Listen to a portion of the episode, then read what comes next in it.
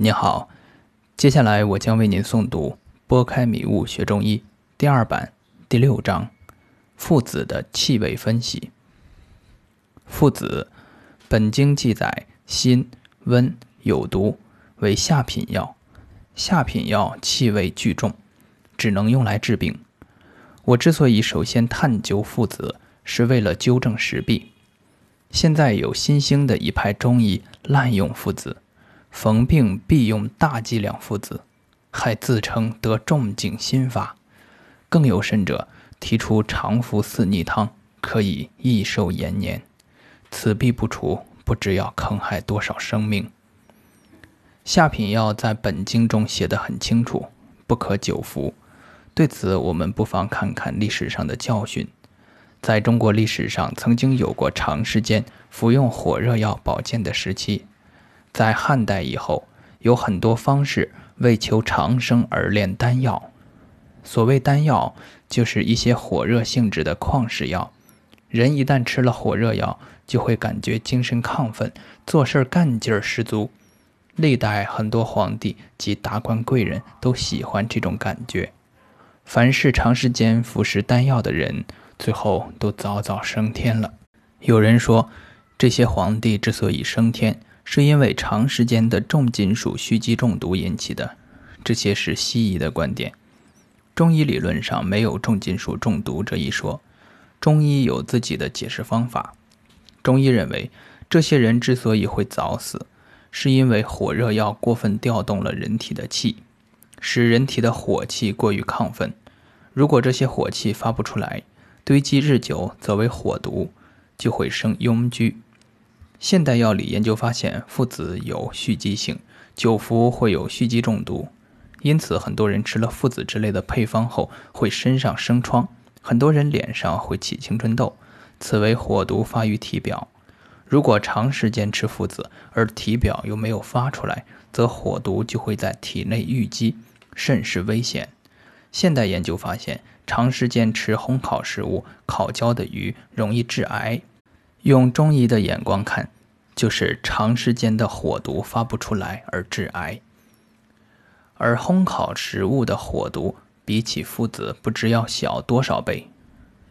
长时间吃烤焦的食物都可致癌，更何况其火如虎狼之附子乎？按照西医的说法，长时间吃附子对肝肾的损害是很大的。我就曾见过多个病人因长时间大量吃附子，导致了肝功能损坏。附子为下品药，所采天地之气巨多，药物气味巨重，而且有毒，可知此药的偏性非常大。心能使气向外散，温则行，故附子能使气快速的向外运行。药用部位为地下子根。且质地很硬，质重，像地之形，可知其所采地气较天气多，故而单用此药，虽能使气快速向外运行，却不至于发表出汗。附子与肝胃药合用，可心肝化阳。当然，附子用量过大或配伍发表药，亦可使气从表外散。张仲景运用附子，不外乎取附子的辛温之性。来温中，或用附子走串之性来温化水饮或温通经络。温中一般与干姜、甘草等配伍，使其温而不散，如四逆汤、干姜附子汤等。温通或温化一般与桂枝、细辛等配伍，增加其温化之力，如桂枝附子汤、真武汤等。张仲景用附子温中，多用生附子。取温化或温通作用，则多用炮附子。虽然现在的附子炮制可能与张仲景时代不同，但我个人认为炮制的目的应该没有差异。虽然炮制方法的变革会影响一部分药物功效发挥，但我们不能过分的把用药治疗无效归咎于药物炮制方法的变革。炮附子是生附子用大量胆巴浸泡，然后漂洗而成。胆巴为一种盐。味苦咸而无气，这种炮制的目的是为了减弱附子的味，而尽量不减弱附子的气。故炮附子的味小于生附子，而两者的气相差不大。若用附子温中，则需气味俱用，故用生附子；而附子温通或温化，主要用到的是附子的走串之气，故用炮附子。关于附子的使用剂量，现在似乎有种谁敢用附子的量大，谁医术就高的认识。附子用量甚至达到了几百克，这与经典完全违背。关于附子的应用剂量，本经记载的很详细。若用毒药疗病，先起如数素，病去即止，不去备之，不去食之，取去为度。即凡是用毒药，都要从小剂量开始，逐渐加量，病去后立即停药。张仲景在运用附子的剂量上就非常讲究，该大则大，该小则小。桂枝加附子汤、芍药甘草附子汤、真武汤、附子泻心汤。麻黄附子细辛汤均用炮附子一枚，桂枝附子汤用炮附子三枚，虚弱家及产妇减服之。甘草附子汤、附子汤用炮附子两枚，四逆汤为生附子一枚，强人可大附子一枚。干姜附子汤、白通汤为生附子一枚，炖服。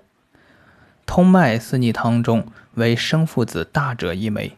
通过张仲景用附子的剂量，可见其用药心思缜密。对不同病，根据病情轻重，采用不同剂量。在需要用大剂量的附子的方后注中，均言虚弱家及产妇减服之。因为虚弱家与产妇气血衰少，附子动气必然消耗气血，故而用之需谨慎。我在临床的附子用量一般在零点五克到十克不等。古人言：“阳易复而阴难回。”真正需要用附子温阳的病人，一般用五克左右，连吃三剂，待七日左右，一阳来复，就可有明显效果。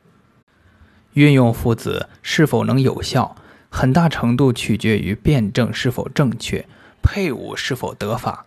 并非越大剂量越好，而且附子温中以脉爆出者死，微续者生。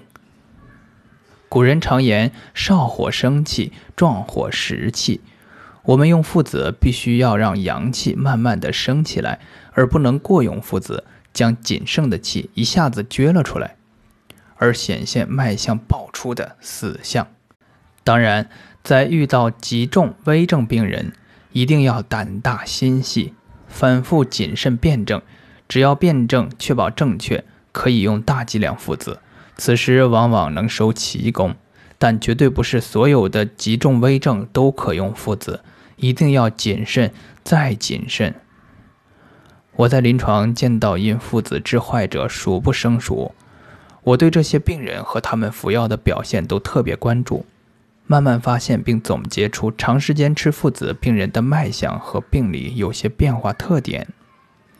一般长时间服用大剂量附子的病人，病情会有几种走势，而之所以会产生不同的走势，主要与附子的配伍有关。常见的有三种情况，下面分别详细论述。第一种，病人长时间服用附子的同时，还配伍大剂量的山芋肉。龙骨、牡蛎、磁石等，这种配伍方法使病人的气在加速向外运行的同时，堵住了外出的去路，气便会在体内运行加快。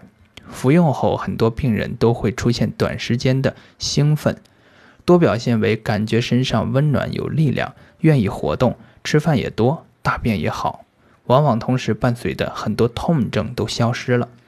这种情况。病家必以为喜，而医生也以为对症了。但我观察，这种病人如果继续服用原方，最多只会有三个月到半年的有效；继续服用则会无效。此时如果继续加大药量，也可以再有效一段时间，但最终还是不好。在服药期间，只要中途停药，病在一周到一个月左右，大都会反复。有很多病人会在持续好转的情况下，因一个很小的诱发因素，如同房、服用感冒药、受凉等，病情急速恶化，然后诸药不效。这种病人的脉象变化大致如下：初服这类药，会寸脉变得比较有力，关尺脉无明显变化；继续服用，则寸脉越来越有力，关尺脉越来越虚；再继续服用，就会关尺脉几乎不见，而寸脉会见如豆大的一个很结实的脉。若寸脉已变结实，而关尺脉又不见，则此人多表现为古人所描述的恶疮，病人的腹内往往都能摸到假积聚的硬疙瘩，未成可治，脓成则死。寸脉下不至关，张仲景曰：死不治。第二种，病人服用大剂量附子的同时，配伍麻黄、桂枝、细辛等，未配伍或只是烧佐山萸肉、龙骨、牡蛎等。